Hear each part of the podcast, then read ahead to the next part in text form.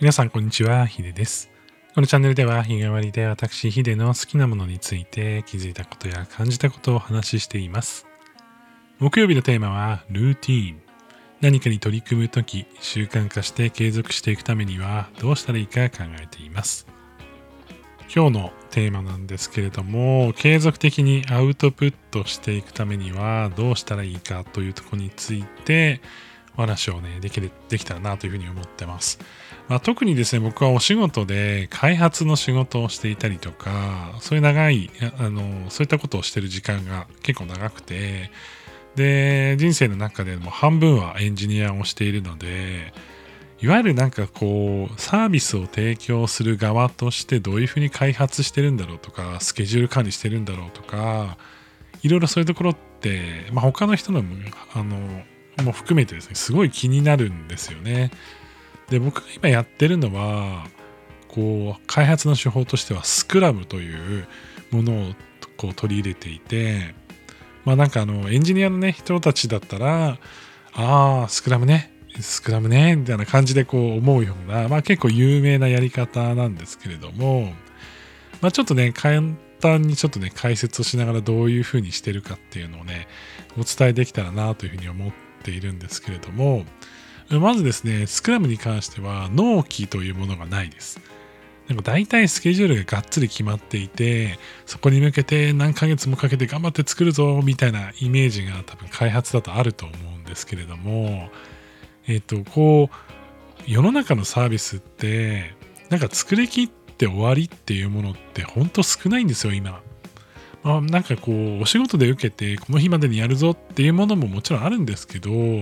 じゃあ自社でサービスを作っていて、まあ、それをこうリリースしていくとなると、まあ、例えばこう新機能とかもどんどん出てくるわけじゃないですか。なので、まあ、どんどんどんどんリリースをこう重ねていく形になるんですよね。まあ、終わりのない開発をずっと続けていくことになるので、基本的にこう納期というものがあるわけではないんですよ。で、じゃあ、まあ、マイルストーンと言われるような、まあ、中間地点みたいなところで何月何日までにはこれを出すぞみたいなものって決めるんですかっていうと、えーそれは決めることがあります。ただ、それに向けて、じゃあみんなでわーって頑張るぞってしただけでは、もちろん出来上がらないので、それをどういうふうに回すのかっていうのが大事になってくるんですよね。で、そのスクラムというものは、スプリントという、まあ、単位があるんですよ。これは1週間だったり2週間だったり、まあ、そのチームによってまちまちなんですけど、うちは1週間でやってます。で、1週間で何をするかっていうと、みんなですね、1週間でやれることをですね、並べて、やんなきゃいけないことも並べて、で、どの中で、その1週間の中でできることっていうのを、まあ、週の頭に決めるんですよ。で、その決めた内容に沿って1週間頑張ってやって、1週間後、また次の1週間の分を考えて、で、前の1週間の分を、まあ、振り返るみたいな感じになってます。1週間に1回リリースをしていくという前提で組んでいくので、毎週毎週何かしらのアップデートが出るような形になるし、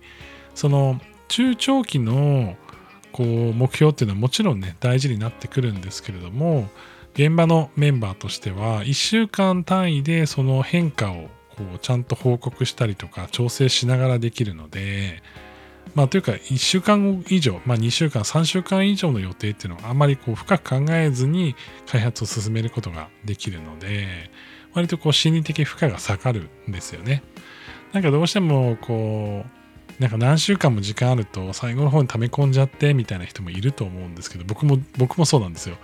なんかそういう人からすると、毎週毎週ちゃんと仕切りがあって、毎週毎週やることを決めて、毎週ちゃんと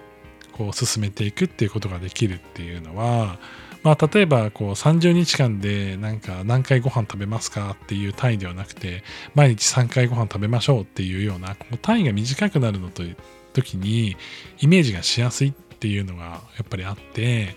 その、毎週毎週そのスケジュールをちょっと確認しながらペースを確認しながらうまくねそのチームでやれることをちゃんと積み上げていくっていう流れがあって、まあ、それをねうまく管理しながら進めてるっていう感じですね。でこれは本当こう継続して何かしらのアウトプットを出し続ける方法としては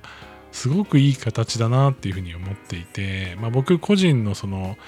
例えば仕事じゃなくて何かしら実現したいことなんかピアノとかまあその絵を描いたりとかプログラムやったりとか作って何かシステムを作るとかでもいいですけれどもそういうのをやっていく時になんか3ヶ月後にはこれ出すぞじゃなくて今週はこれやるぞとか来週はこれやるぞっていうのをこうその場その場で考えていってちょっとずつねその軌道修正しながら何かをこう積み上げて作っていくみたいな。まあそんな形が作れるとなんかそれはなんかこう大きい何かしらのアウトプットにつながってくるよなと思うし無理せずねこう大きいところに向かっていけると。だかこうよく大きい目標を掲げてやるぞって言ってんだけど最初頑張ったけど後からそうでもなかったなみたいなことになりかねないじゃないですか大きいプロジェクトって。まあそれをですね週単位とか、まあ、1日単位とかでもいいんですけどもそれをこう分けてこうやっていくっていう、まあ、それこそその習慣化に近いですけども毎週やることで積み上げてプロジェクトのその何パーセントが終わっていくっていうのを意識できるっていうのはなんか始めやすいし続けやすい仕組みだよなって改めて思います。で大きいことをやっていくためには計画を全部練ってやんなきゃいけないって思いがちなんですけども